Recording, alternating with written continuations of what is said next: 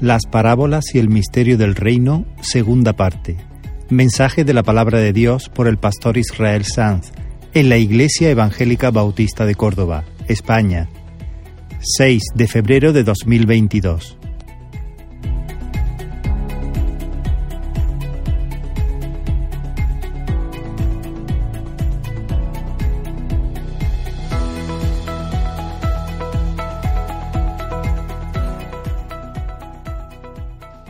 A orar un momento, ¿vale? Señor, queremos inclinar nuestro corazón con gozo ante ti. Tú tienes palabras de vida eterna. Y pedimos, Señor, que tu gracia una vez más sea manifestada. Tú nos des, Señor, un toque nuevo, fresco de ti.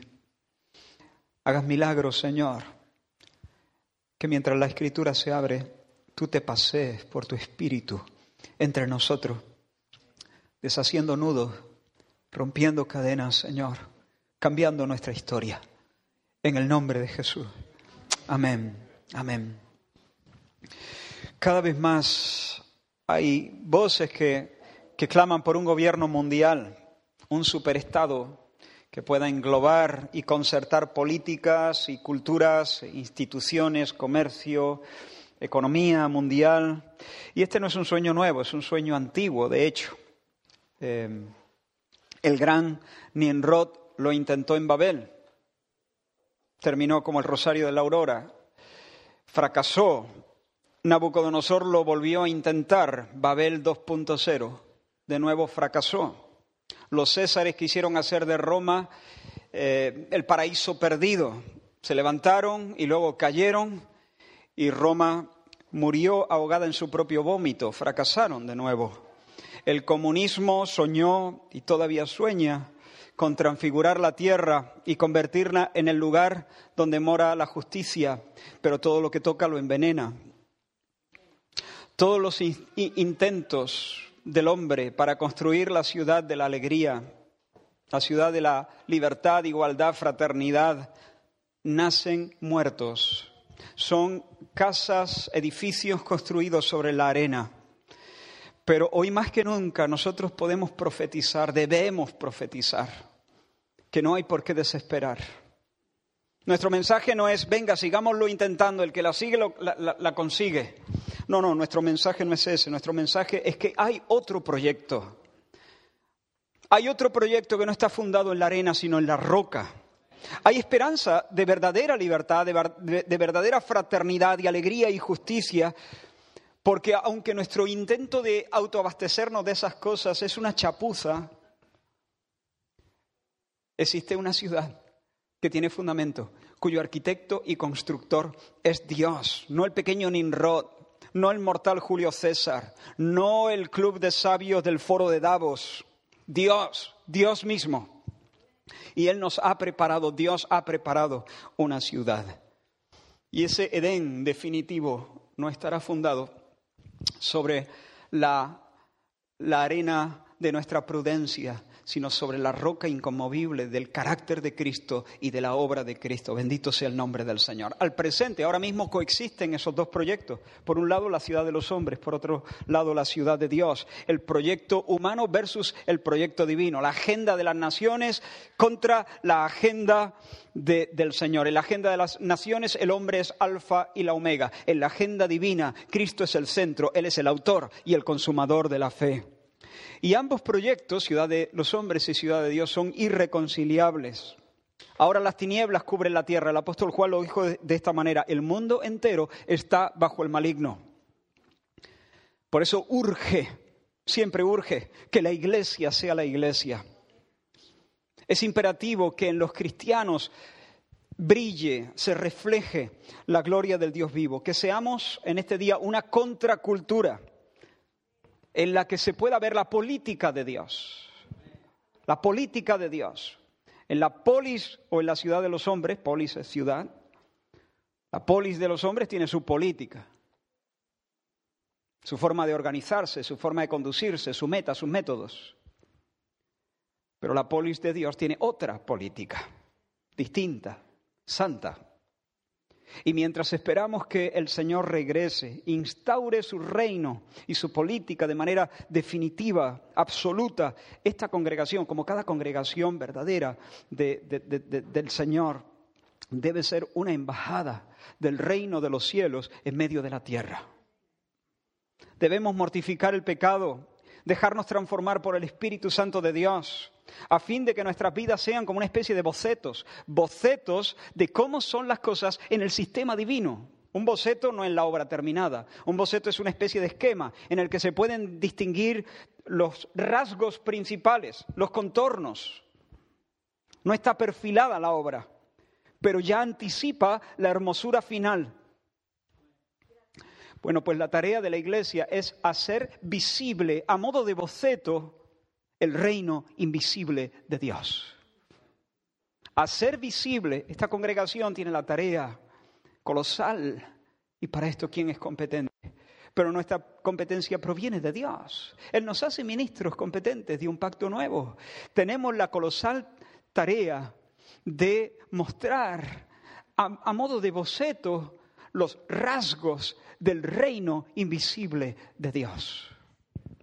La semana pasada consideramos la parábola de los terrenos. Dijimos que queríamos entender cómo funciona el reino de Dios, qué es el reino de Dios, cómo opera, cómo se desarrolla el reino de Dios, de qué va, cuál es la política del reino de Dios, porque queremos tener ese ADN cada vez más notable en nuestras vidas. Y decíamos que aprendemos mucho, algunas de las principales enseñanzas profundas de, de labios de Jesús acerca de su reino él las desplegó por medio de parábolas. Y nos queríamos acercar a las parábolas precisamente para eso, para que ese ADN del reino de los cielos cada vez sea más notable en nuestras conductas, en nuestras actitudes, en nuestras convicciones, en nuestros deseos. El énfasis de la semana pasada fue la responsabilidad del hombre de oír, de oír bien la palabra de Dios, de oírla con un corazón dispuesto, un corazón sensible, creyente. El énfasis de esta semana es otro. Hoy el énfasis recae sobre la soberanía de Dios, la gracia de Dios, el poder de Dios, la providencia del Señor. Y os invito a abrir la escritura en Marcos capítulo 4. Marcos capítulo 4, versículos del 26 al 32. Tendréis el texto en pantalla. Dice la escritura, Decía además, es Jesús el que está hablando. Por cierto, estas dos parábolas que vamos a leer hoy las, las contó Jesús el mismo día que la parábola del sembrador o la parábola de los terrenos. Decía además, así es el reino de Dios, como cuando un hombre echa semilla en la tierra y duerme y se levanta de noche y de día, y la semilla brota y crece sin que él sepa cómo porque de suyo lleva fruto la tierra, primero hierba, luego espiga, después grano lleno en la espiga, y cuando el fruto está maduro, enseguida se mete la hoz, porque la siega ha llegado. Decía también, ¿a qué haremos semejante el reino de Dios o con qué parábola lo compararemos? Es como el grano de mostaza, que cuando se siembra en tierra es la más pequeña de todas las semillas que hay en la tierra, pero después de sembrado crece y se hace la mayor de todas las hortalizas y echa grandes ramas de tal manera que las aves del cielo pueden morar bajo su sombra. Hasta ahí la lectura. Así es el reino de Dios. Y con la ayuda del Señor quiero proclamar en los minutos que tenemos por delante tres grandes verdades acerca del desarrollo del reino, que están claramente expuestas en estas dos sencillas parábolas. Buena parte del contenido que voy a poner delante de vosotros. Eh, buena parte, no todo, pero buena parte, fue predicado hace más de cinco años. Eh, si alguno lo recuerda, entonces, bueno, qué bien, me, llevaría un alegrón, ¿no? Pero durante la exposición de mensajes consecutivos en la serie que llamamos Rey Salvador en el Evangelio de Marcos. Yo espero que este mensaje sea una especie de soplo de libertad. Que mientras escuchemos las cosas que vamos a escuchar, el, Señor, el Espíritu Santo, barra ansiedades. Ansiedades que oprimen nuestro corazón. Que barra desánimo. que persisten en, nuestro, en nuestra alma y que nos debilitan y que nos afean. Eso es lo que estoy esperando y esa es mi oración. Y lo primero que aprendemos, la primera verdad acerca del desarrollo del reino, son verdades acerca del desarrollo del reino, es que el reino de Dios se trata de la proeza de Dios. El reino de Dios es la proeza de Dios.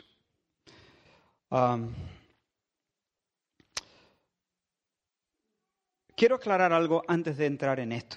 Quiero aclarar que cuando estoy hablando del desarrollo del reino de Dios, tengo en mente dos cosas. Por una parte, estoy pensando en el progreso del gran proyecto de redención de Dios, el proyecto global de Dios, su obra en las naciones y en la historia. En segundo lugar, tengo en mente también las dinámicas de la gracia y el crecimiento que tiene lugar en el alma individual del creyente. Así que estoy pensando tanto en el proyecto global, general, mundial, universal de Dios, como en la obra que Dios hace debajo de tu chaleco, ¿no? en tu propio corazón y en el mío. Y ambas cosas son una hazaña divina. Ambas cosas las hace Dios. Ambas cosas son milagros. En, esta la primera de las parábolas se nos dice que el reino de Dios es como cuando un hombre echa semilla en la tierra y duerme y se levanta y la semilla brota y crece sin que él sepa cómo, porque de suyo lleva fruto la tierra. Esta es una de mis parábolas predilectas. Esta para... No es porque sea mejor que otra, ¿eh? Todas las parábolas son igualmente divinas. Pero es una de mis predilectas porque me hace particularmente mucho bien a mí. Es como una medicina muy especial para mí en algunas de mis luchas más íntimas, de mis tentaciones más íntimas. Ah, por eso es muy especial para mí. Fíjate lo que dice. El hombre echa la semilla y se va a dormir. Y desde luego, el, sembrador tiene una participación importante en la cosecha. Suya es la responsabilidad de roturar el campo, de ararlo, es suya la responsabilidad de poner la semilla entre los surcos, suya la responsabilidad de regar, suya la responsabilidad en todo caso de colocar allí un espantapájaros. Eso lo hace el sembrador. Pero en esta ocasión el énfasis del Señor no es ese. En esta ocasión Jesús dice que el agricultor, después de sembrar, regresa a su casa y duerme. Y por la mañana se levanta y atiende otros asuntos. Y cuando cae la tarde regresa, eh, vuelve a la casa y vuelve a dormir. El punto es este. Después de poner la semilla en la tierra, lo mejor que ese buen hombre puede hacer es dejar que los procesos naturales y los mecanismos con los que Dios dotó esa semilla hagan su labor, hagan su trabajo. En última instancia, el crecimiento de esa planta no depende de él. La vida de, de la semilla sigue su curso debajo de tierra mientras él está roncando. La planta no crece porque él se preocupe más. Así que lo más sabio es dejarla a su aire, dejar la semilla allí, a, su aire, porque de suyo lleva fruto la tierra. Esa, esa expresión de suyo en griego aparece dos veces en el Nuevo Testamento. Suena así. La palabra griega es automaté. Automaté. ¿Te suena? Bueno, tenemos palabras que se derivan de esa raíz, ¿no? Por ejemplo, autómata o, por ejemplo, automático. Y como digo, aparece dos veces en el Nuevo Testamento, en este pasaje y en otro más. El otro pasaje es Hechos 12:10, donde Lucas está describiendo la manera milagrosa en la que el Señor libró por medio de un ángel a Pedro de la cárcel. Dice que el ángel lo despertó mientras él dormía y lo condujo fuera de la prisión. Y dice que habiendo pasado la primera y la segunda guardia, Pedro y el ángel, llegaron a la puerta de hierro que daba a la ciudad, la cual se les abrió automaté. Por sí misma, dice la reina Valera. Se les abrió por sí misma, automaté. Está la primera puerta automática de la historia, ¿no? Se les abrió automáticamente y salidos pasaron una calle y luego el ángel se apartó de él. Yo supongo que cuando Pedro vio abrirse la puerta, buscó quién, quién era el que estaba, quién era el amigo que había venido a ayudarle por fin a escapar de allí. Pero buscó con la mirada en vano, porque la puerta no fue accionada por ninguna mano humana, fue la mano invisible del Dios Todopoderoso el que imprimía la, la que imprimía la fuerza. Bueno, pues de la misma manera, hermanos, la vida de la semilla, el crecimiento de la semilla, el crecimiento del reino de Dios, no se puede explicar en base a la actividad de ningún hombre. El hortelano no está allí activando las palancas del crecimiento. No está allí coordinando los procesos químicos que ocurren bajo tierra. No está allí dirigiendo con su batuta las fases por las que tiene que pasar la planta. ¿Dónde está, dónde está el hombre? ¿Dónde? En su cama. ¿Puedes tener esa imagen? Está en su cama, te lo imaginas, gorrito de dormir, pijama. Y mientras ocurren los milagros, ocurren los procesos. Ahora tú te imaginas a este hombre a las dos de la mañana, con los ojos de par en par, dándole dando vueltas por la cama, traspasado de preocupaciones, diciendo, ¿y cómo estará la semilla ahora? ¿Qué estará pasando con ella? ¿No será que, tengo que ir a darle una vuelta a la huerta? ¿Y cómo sé yo que ahora, mientras, si yo me quedo durmiendo, la semilla sigue creciendo? ¿Cómo lo sé? Me voy a tener que pasar. Voy a desenterrarla un poco a ver, a ver si ha habido algún cambio. Definitivamente sí, me voy allí. Tengo que estar al pie del cañón. No, no, no puedes... ¿Tú te imaginas eso? Es ridículo. En primer lugar, porque ese hombre va a colapsar. Va a colapsar. Si, si se mantiene en esa preocupación constante, si decide levantarse todas las noches a las dos de la mañana para darle una vuelta a la huerta, va a someter su cuerpo y su alma a un nivel de estrés que más pronto que tarde lo va a romper. Pero en segundo lugar, toda esa actividad y toda esa preocupación es inútil. No por mucho madrugar, va a amanecer cuando toque, cuando la rotación de la Tierra, eso. Pero no, no, va a depender de la hora a la que tú te, te levantes. Ese hombre puede levantarse, hacer la ronda, pasar la noche en vela, pensar en la semilla todo el rato. Puede amenazarla, puede provocarla a celos, sembrando otra semilla en el surco de al lado. Puede recitarle eslóganes de autosuperación, desarrollo personal y autoestima.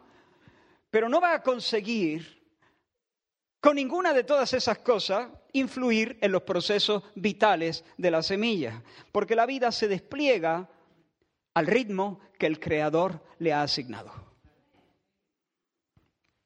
¿Te imaginas a un niñito diciéndole a su madre, mami, si me duermo, se caen las estrellas? ¿Cómo sé que si me duermo, los planetas y las estrellas seguirán su curso, seguirán en sus órbitas y todo el universo no, no caerá sobre mi barriga esta noche? Hijito, estaban allí antes que tú nacieras y seguirán estando cuando tú no estés. Ah, no eres tan, importante, hijito. No es tu pensamiento, no es el run de tu mente, no es tu ansiedad, no es, tu, no es tus preocupaciones las que mantienen el universo en marcha. Ah, y si no te duermes pronto, mañana no vas a rendir en el cole. Sí, estoy siendo un poco brusco, ya lo sé. Pero al final, aunque tú lo digas en plan madre, ¿no? Al final hay que decirle básicamente esas cosas.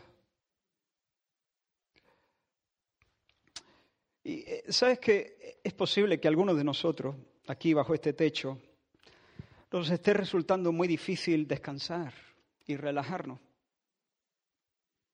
Hay personas que, que si no tienen una sólida sensación de que controlan, si no pueden ver la rienda en sus manos, si no pueden conocer, supervisar, sostener, guiar los procesos, atar los cabos, controlar las posibles reacciones de las personas que están a su lado y si es posible el curso de los astros en el espacio, no, no descansan. Y yo quiero decirte,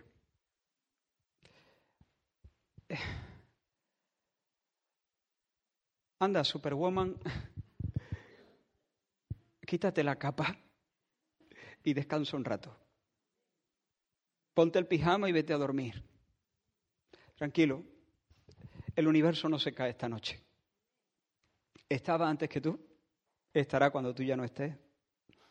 Y si no duermes no vas a poder rendir mañana para las cosas que Dios sí ha puesto bajo tu responsabilidad.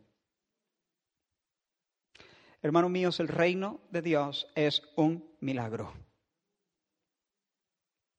No descansa sobre tu espalda estrecha, descansa sobre los hombros de un Dios soberano e invencible. El reino de Dios es la proeza de Dios. Así que pon tu cabeza sobre la almohada y experimenta esta realidad, esta realidad que describe el salmista. En el Salmo 3 dice, yo me acosté y dormí y desperté y no se había hundido el universo. Me acosté, dormí y desperté porque el Señor me sustentaba, me sostenía.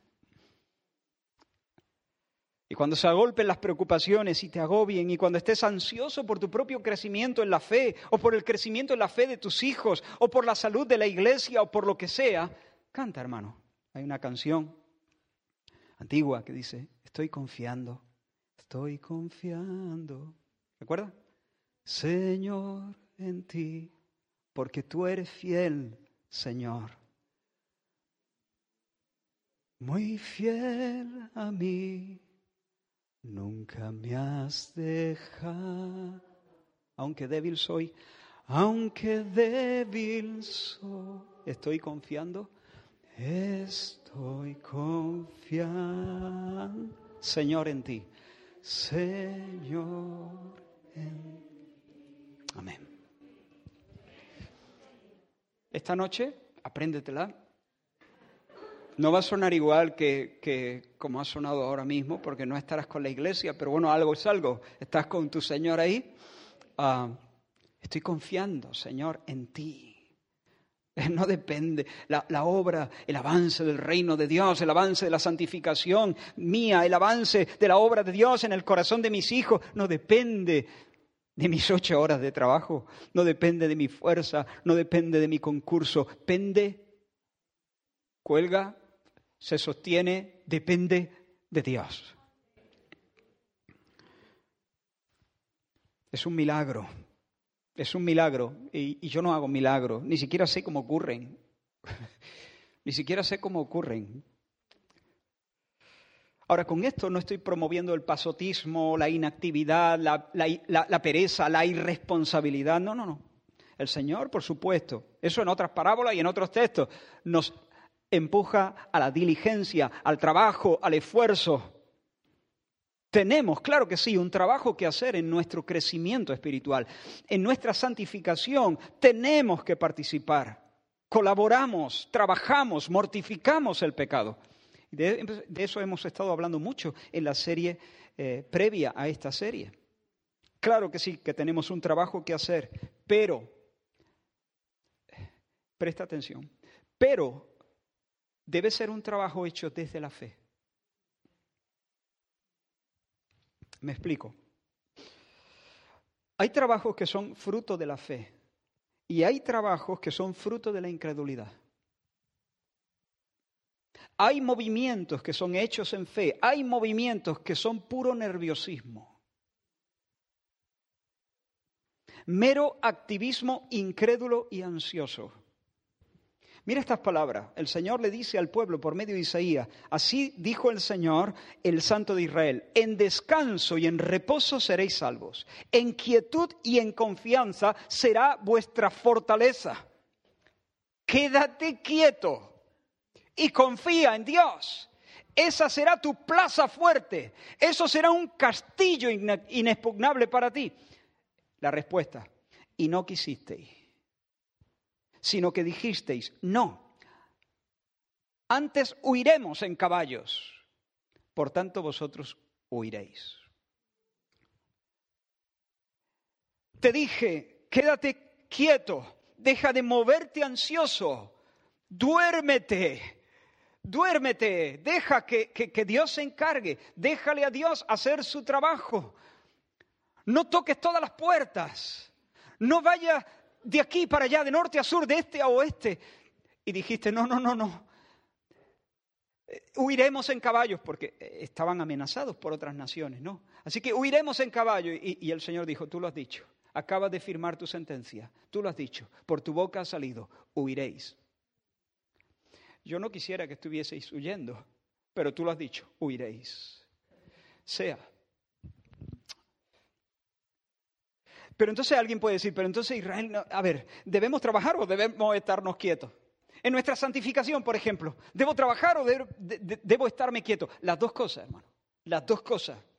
Pero asegúrate que el trabajo es hecho desde el descanso.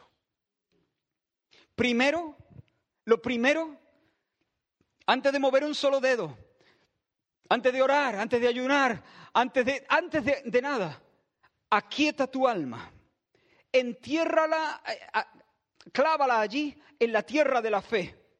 Lo primero es clavar los ojos en Jesús, que como he dicho es autor y consumador de la fe, asirse a la promesa de Dios que dice, el Señor cumplirá su propósito en mí. Lo primero es saber que Dios es el que me llama, el cual también lo hará. Lo primero es asegurarme que, entiendo bien que la pelea por mi santificación, finalmente, en última instancia, no es mi batalla, es la batalla del Señor. Él me ha llamado y Él me va a llevar. El que comenzó en mí la buena obra, la perfeccionará hasta el día de Jesucristo. Y a partir de ahí, desde el descanso, aquietada mi alma en la tierra de la fe, ahora sí, Ahora combato hasta la sangre contra el pecado. Ahora oro, estudio, entro, salgo, me muevo, planto, riego. Ahora todo lo demás. Pero primero descanso, primero me siento, primero me aquieto, primero confío, primero enarbolo la bandera de la victoria del Señor y después lucho. Porque si no lo hago así, el caballo se alista para la batalla, mas Jehová es el que da la victoria, ¿no? ¿No dice eso? ¿No se te ocurra alistar tu caballo hasta que no estés seguro de que tu alma se ha marcado un baile bajo esta verdad. El Señor es el que da la victoria. Primero asegúrate que entiendes la segunda parte de la frase. El Señor es el que da la victoria. Y solamente cuando entiendas que el Señor es el que da la victoria y ya puedas anticipar, anticiparte en la celebración, entonces alista tu caballo. Porque si alistas tu caballo sin haber entendido que el Señor está contigo, lo harás en un trajín nervioso, lo harás en ansiedad. Eso es lo que solemos decir con esa frase. Lo he hecho en mi fuerza. Eso es. Eso es vivir en las fuerzas de uno. Uno puede orar y el otro puede orar. Los dos están orando desde, desde, desde la distancia, parecen iguales, pero uno lo hace reposado en el Señor y otro lo hace con una ansiedad que le consume. Primero, antes de alistar tu caballo, antes de hacer toda la labor, antes de hacer toda la fuerza, asegúrate que tu alma está quieta en el Señor. En reposo y en quietud seréis salvos. Y luego sí, luego sí.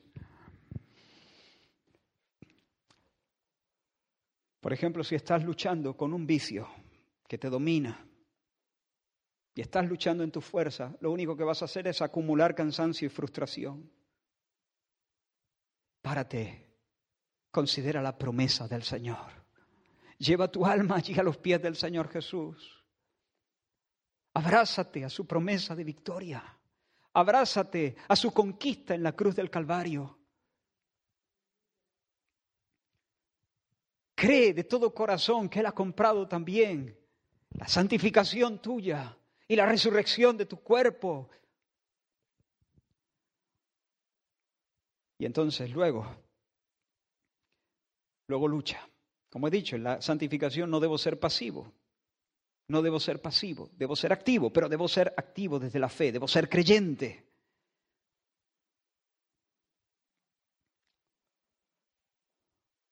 Y cuando somos creyentes, entonces el que corre desde la fe no se cansa no se fatiga, puede seguir corriendo. y el Señor le renueva la fuerza. Cree, hermano, que tu santidad, que tu crecimiento, que, tu camino hacia la perfección cristiana es la proeza de Dios. Echa tu ansiedad sobre el Señor, echa sobre Él tu carga y Él te sustentará. De hecho, cuando entendemos eso, cuando colocamos las cosas en su orden, es cuando tenemos nuevo brío, cuando tenemos nueva fuerza, cuando más nos, da ganas de mortificar, de luchar. Cuando yo entiendo esto, yo quiero gritar al Señor, Señor, estoy exhausto, he luchado en mis fuerzas, estoy frustrado, no he conseguido nada, más bien parece que retrocedo. Pero en tu palabra echaré la red. Pero cuando no entiendo esto, quiero huir, quiero tirarme debajo de un enebro, quiero que venga el Señor, que me lleve, que me saque de la escena, ¿entiendes? Quiero preguntarte, ¿eres controlador? ¿Reconoces que sientes la necesidad de poner bajo tu control personas, circunstancias? ¿Te sientes mal, te sientes inseguro cuando algunas cosas que te importan se salen mm, fuera de tu influencia? Vives en un constante run run, tu mente no puede parar porque te pasas la vida dándole cuerda en tu mente, cuerda mental, claro, una, dándole cuerda en tu mente a la semilla bajo tierra. La semilla está allí, en el campo, haciendo lo que el Señor la ha destinado a hacer. Y uno en su mente, trabajando, trabajando, trabajando, dándole cuerda a aquella semilla, cuerda mental, Pues con todo el respeto, eso es incredulidad. Con todo el respeto y con todo el cariño. El Señor nos hace esto, ¿sabes? Nos golpea a veces así, como acaba de hacer. Pero no porque nos odie, sino porque nos quiere. Eso es incredulidad. Y el Señor te dice y me dice a mí, arrepiéntete, Primero confiesa, confiesa tu incredulidad. Soy un incrédulo, Señor. Me creo Superman. Y no solamente me creo Superman, sino que además creo que tú no te estás encargando de esas cosas. Por eso yo no paro. No me fío, no me fío de que tú te estés encargando, no me fío. He puesto varias veces este ejemplo, no es como el copiloto que no se fía. Son las cuatro de la mañana y el otro va conduciendo y te duerme. No, no, voy bien, voy fresco, fresco. Pero como no se fía, no te duermes, ¿no? ¿Quieres pipa? Tranquilo, que voy bien. Duérmete, tranquilo. Uf, yo estoy reventado, ¿no? Duérmete, duérmete yo. Duérmete. No se duerme. No se duerme. ¿Quieres que te hable? Yo, déjame. Tranquilo, duérmete, campeón, que, que estás reventado. Que voy bien. Bueno, que lo hagamos con un ser humano en cierta medida es comprensible, que lo hagamos con Dios es una ofensa, casi. Casi no, es una ofensa con todas las letras. Señor, tú no te, tú no te dormirás, ¿no? No te dormirás, ¿no? Señor, mira que, Señor, hay oraciones que son oraciones de fe y hay oraciones que son oraciones de incredulidad.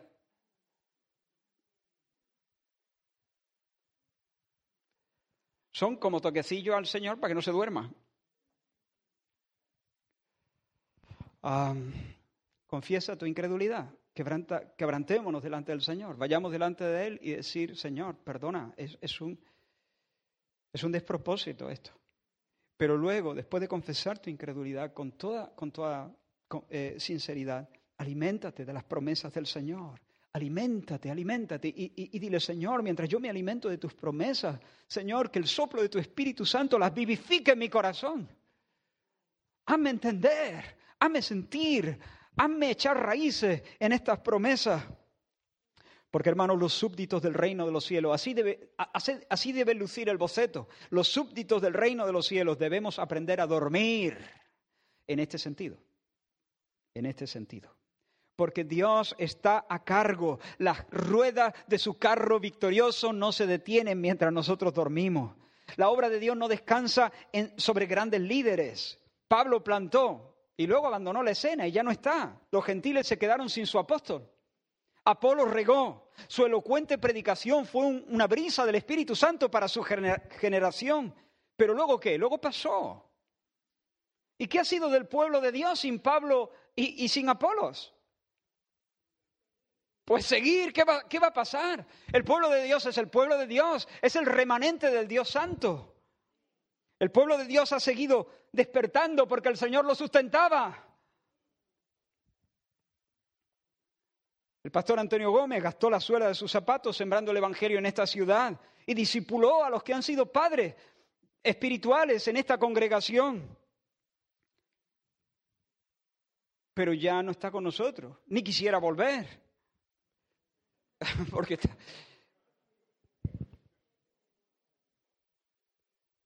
Y hermanos, si súbitamente el equipo pastoral de esta congregación, los tres pastores, fuésemos quitados de forma repentina, como digo, ¿qué pasaría con la obra de Dios? ¿Qué pasaría con esta congregación? Pues ¿qué va a pasar? Seguiría. El reino de Dios no descansa sobre los hombros de las personas. Que a nadie se le ocurra pensar que cualquier signo de prosperidad espiritual se deba a nuestra virtud. Sucedió mientras dormíamos. Me encanta esta parábola. Me fascina esta parábola. Me hace bien. Si alguien merece el crédito y la alabanza, no somos nosotros, sino el Dios milagroso, el conocedor de los misterios, el diseñador de los automatismos automatismos de las semillas. Él dio el crecimiento, Él ha dado el crecimiento, seguirá dando el crecimiento y por eso el aplauso solamente puede ser para Él. Yo planté, dijo Pablo, eh, Apolo regó, pero el crecimiento lo ha dado Dios. Así que ni el que planta es algo, ni el que riega es algo, sino Dios. Ese sí, Él sí, Él es Dios, Él es el que da el crecimiento.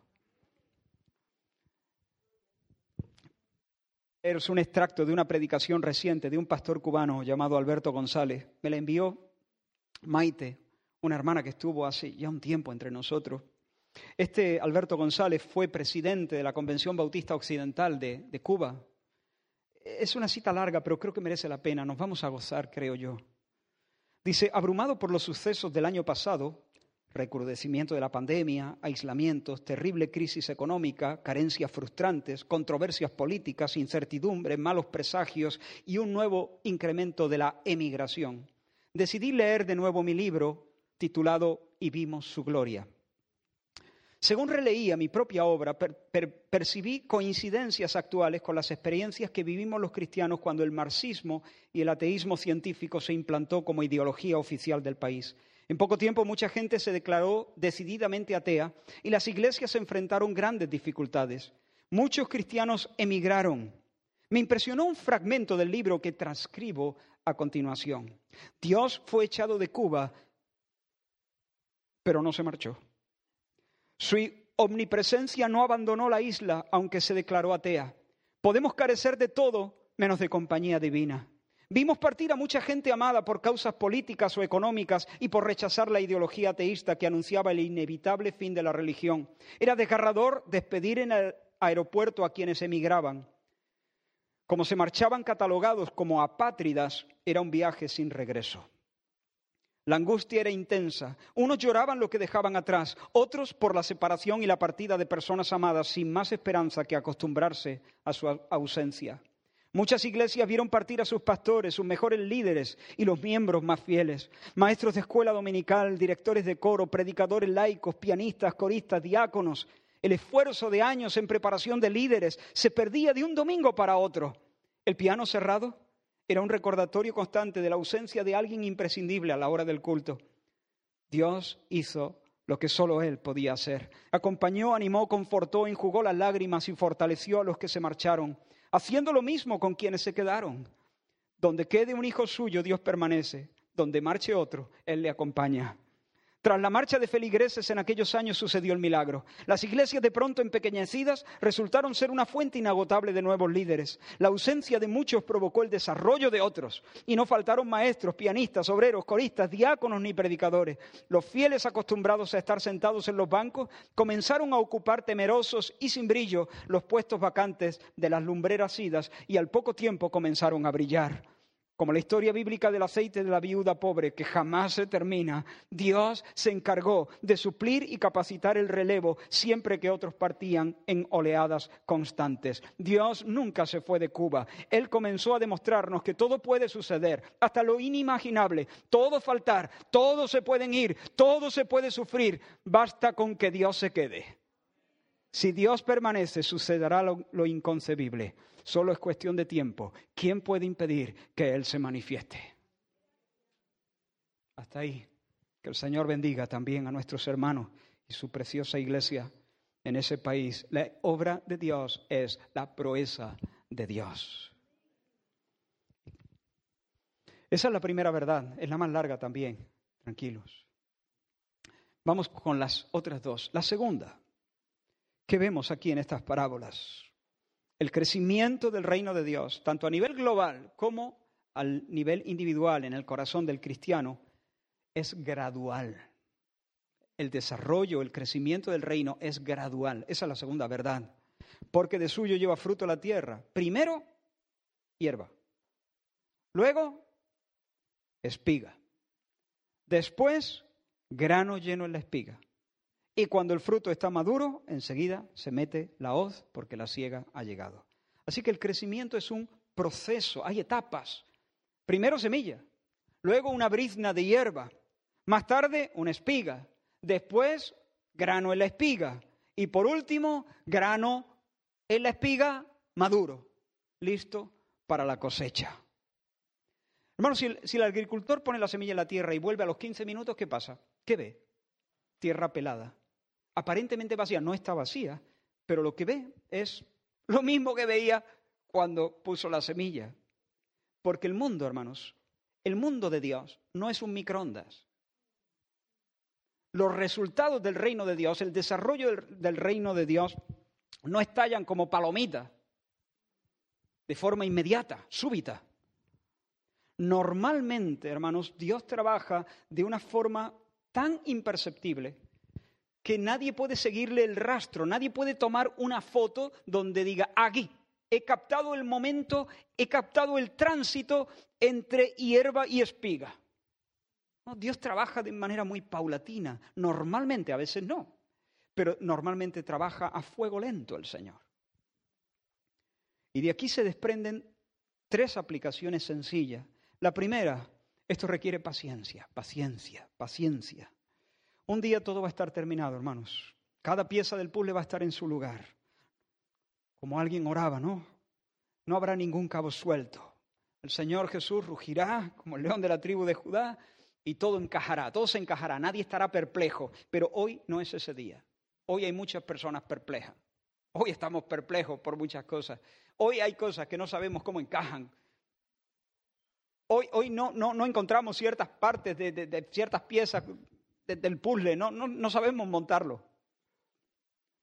Habrá un día en el que nuestra santificación se complete y seamos libres no solo del poder del pecado, sino de la presencia del pecado también, y recibamos la corona del vencedor. Pero de momento nos toca seguir corriendo, seguir luchando.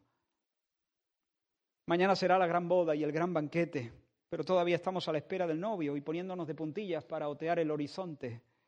Todavía ayunamos, Mañana nos vamos a sentar en el lugar del fin de los ayunos, pero hoy no, hoy no. Viene el día en que todo el cosmos será renovado, pero hoy tenemos que vivir en un planeta que llora, que gime, que decae, que muere. De aquí a poco no va a haber enemigos, pero esta tarde nos toca luchar contra nuestro enemigo, que quiere robarnos, matarnos, destruirnos por completo. Por eso, hermanos, el Señor trabaja así. No te impacientes, persevera, perseveremos, toleremos los otoños, toleremos los inviernos, que ya viene, que ya viene el día cálido de la primavera. Dice Santiago, tened paciencia, hermanos, hasta la venida del Señor. Mirad cómo el, el labrador espera el precioso fruto de la tierra, aguardando con paciencia hasta que reciba la lluvia temprana y la tardía. Tened también vosotros paciencia y afirmad vuestros corazones, porque la venida del Señor se acerca. ¿Estás sufriendo? Bueno, supongo que entonces deseando de experimentar liberación, ¿no? Y eso está bien, la venida del Señor se acerca, esa es tu esperanza y es una esperanza cierta, no es una película, no es un cuento de hadas y unicornios, es una realidad, es una promesa del Señor que no miente, pero aguanta, soporta, soporta aflicciones, aguanta, aprieta los dientes. De este lado de la eternidad, en el mundo, tendremos aflicción. Espera, espera y disfruta en un sentido también, en, la primera, en la primera verdad, disfrutamos del hecho, el hecho de que Dios sea Dios. Hay, hay pocas cosas tan, tan, tan bonitas como disfrutar del hecho de que solo Dios es Dios. Pero en este, en este punto también, ¿no? Disfrutemos del hecho de que Dios es quien tiene el control de los tiempos. Él dispone las cosas al ritmo que Él considera más oportuno. la segunda aplicación es no te adelante. Dios trabaja en etapas, en fases, de forma paulatina. No, no, te apresures a colocarte en un lugar en el que el Señor no te está poniendo. No codicies una influencia que el cielo no te otorga.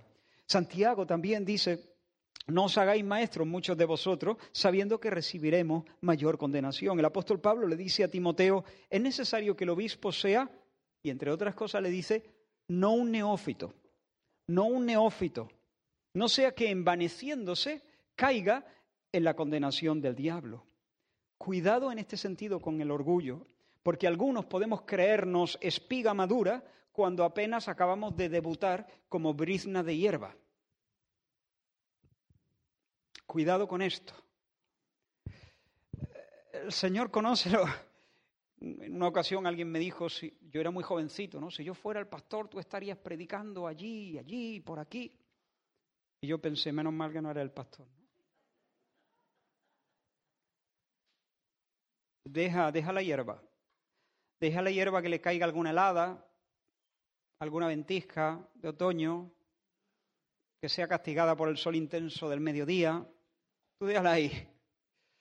Déjala que experimente también la lluvia templada de la primavera, que tenga, que pasen las temporadas, los vientos y todas esas cosas.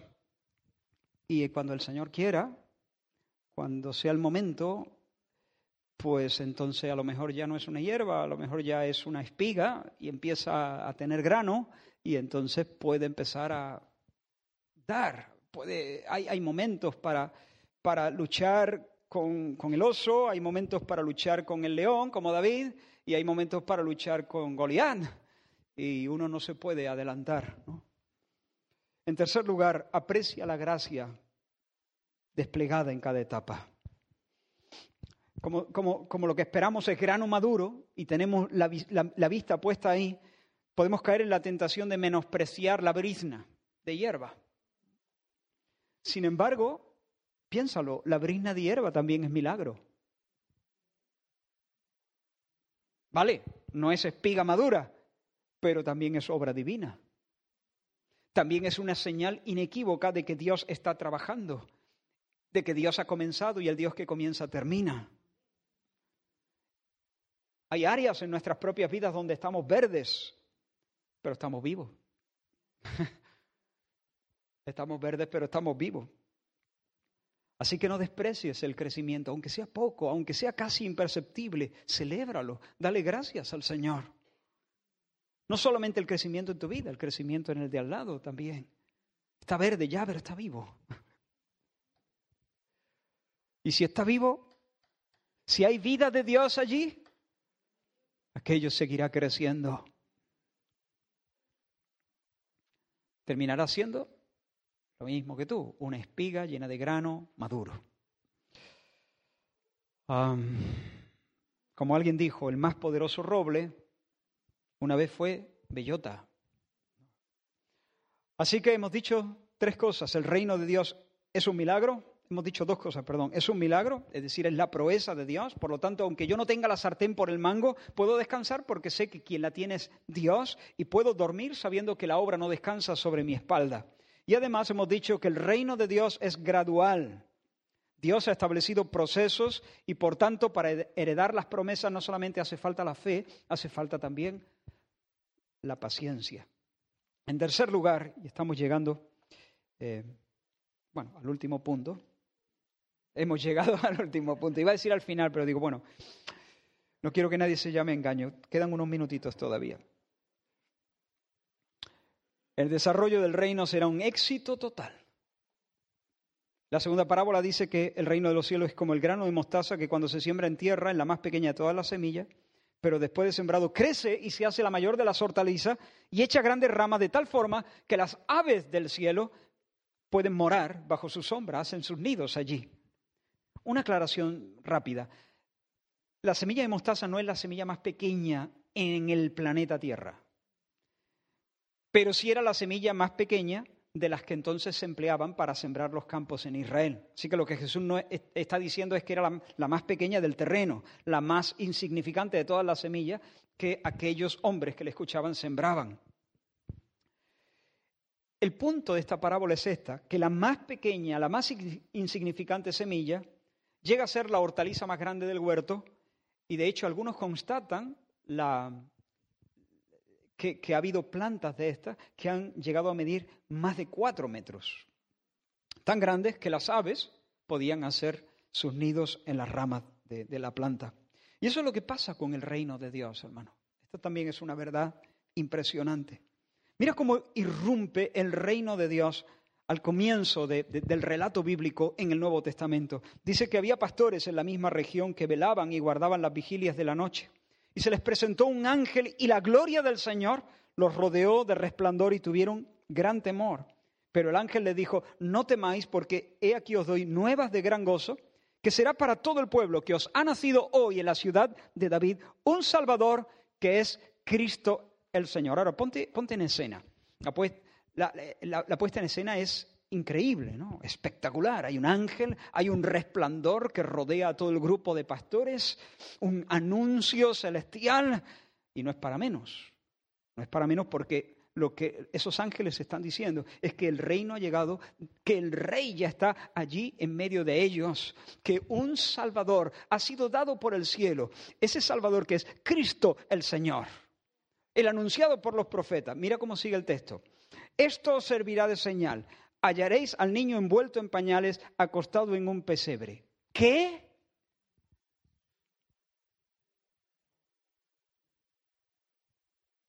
¿Un niño? ¿En pañales?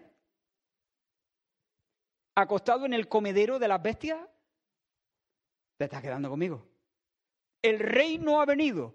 Cristo, el Salvador poderoso. Y esto servirá de señal. Hallaréis al niño con pañales en el comedero de las bestias. No. No, es una broma, ¿no? ¿Y dónde está el caballo? ¿Y dónde están los estandartes? ¿Y dónde están los ejércitos?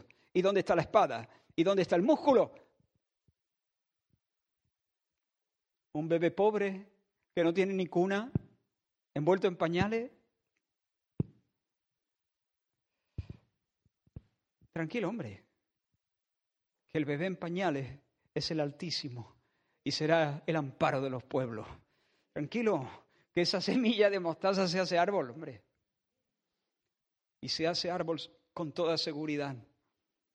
Ese niño en pañales es escondedero contra el viento, refugio contra el turbión, arroyos de aguas en tierra de sequedad, sombra de gran peñasco en tierra calurosa. Él es el rey de reyes, el, señor de los señores. Él es admirable consejero, Dios, eh, Dios fuerte, Padre eterno, el príncipe de paz. Uno ve la semilla y quiere llorar. No lo haga, cometerías un grave error. Miras alrededor la, la obra del Señor y te desanimas y quieres tirar la toalla y se te ocurra. Ten esperanza, no importa que la obra de Dios parezca estar en pañales. Lo único que importa es si es la obra de Dios.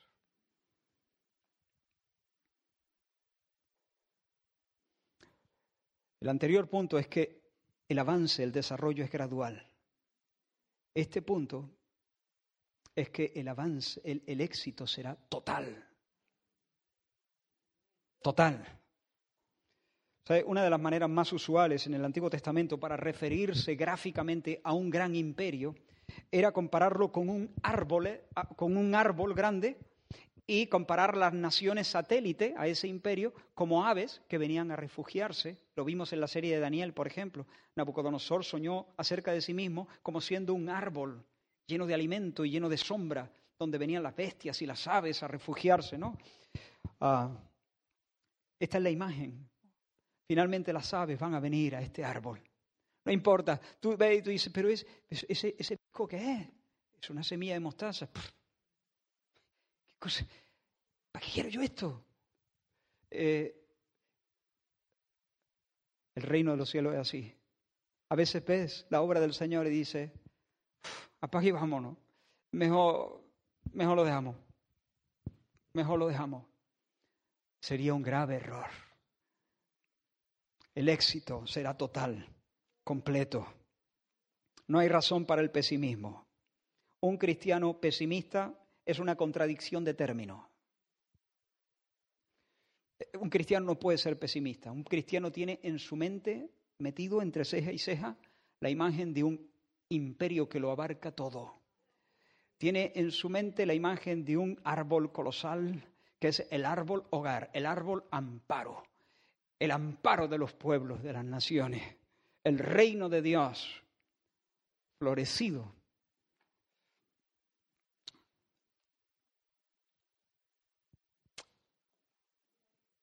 Jesús fue a la, cruz con eso en mente. Dice que soportó la cruz, sufrió el oprobio, la vergüenza, porque tenía delante de su mente el gozo que le había sido puesto delante, el gozo que le fue propuesto.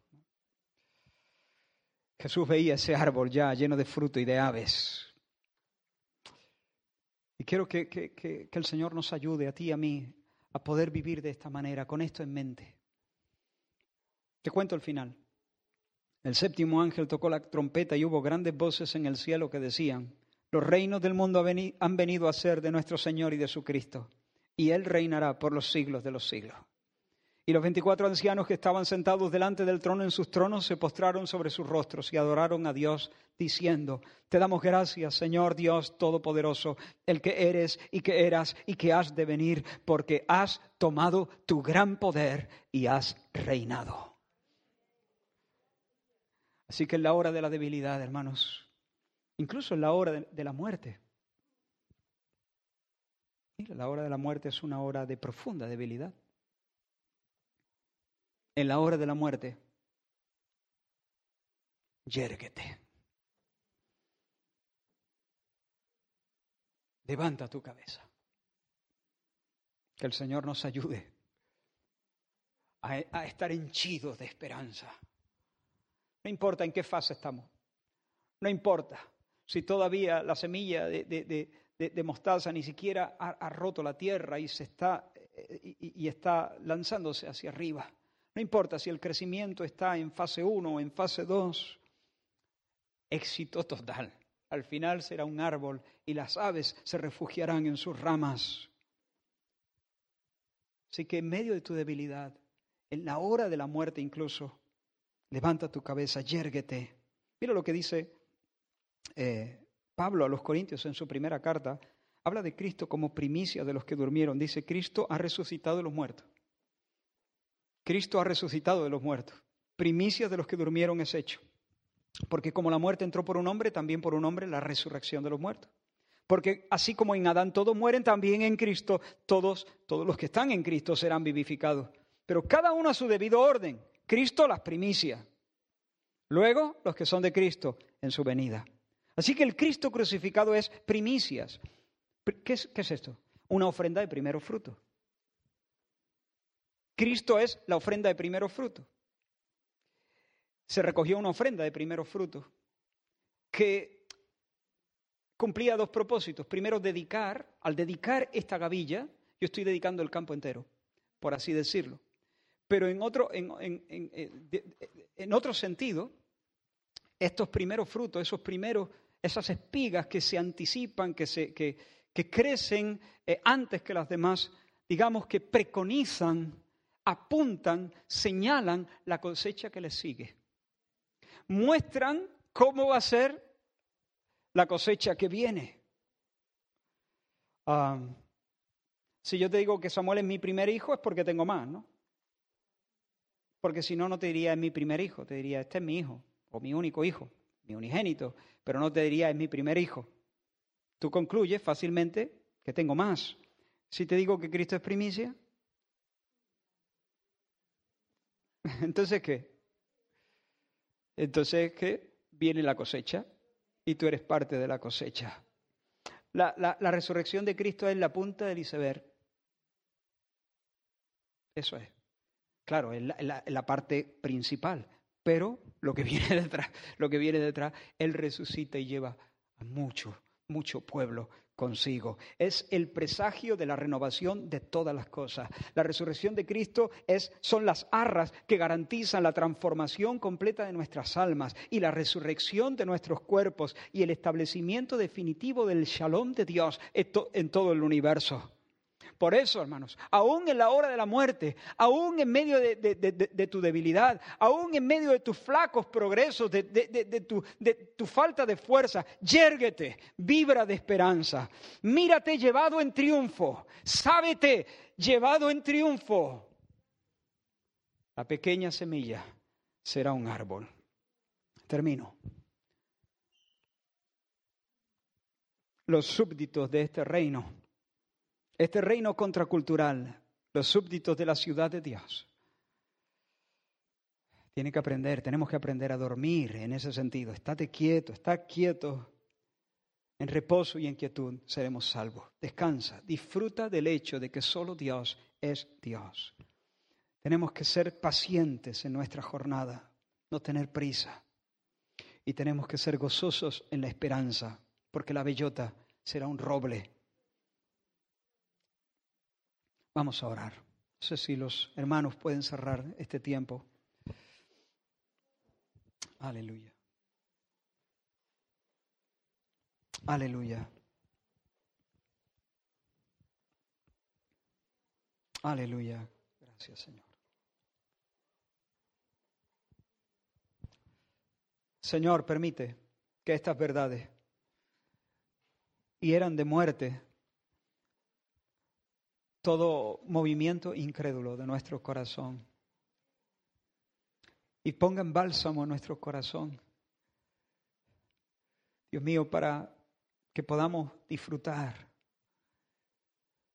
de esta verdad, de que la obra depende de ti, Señor.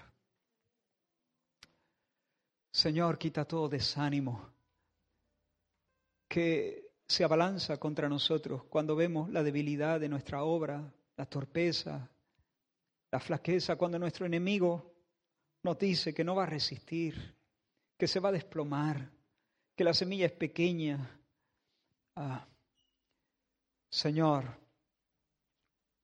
toma estas verdades y por tu espíritu vivifícalas, Señor, en el corazón de tu pueblo, para que podamos, Señor, descansar y gozarnos y esperar, Señor, con paciencia la manifestación creciente y la manifestación definitiva de tu reino.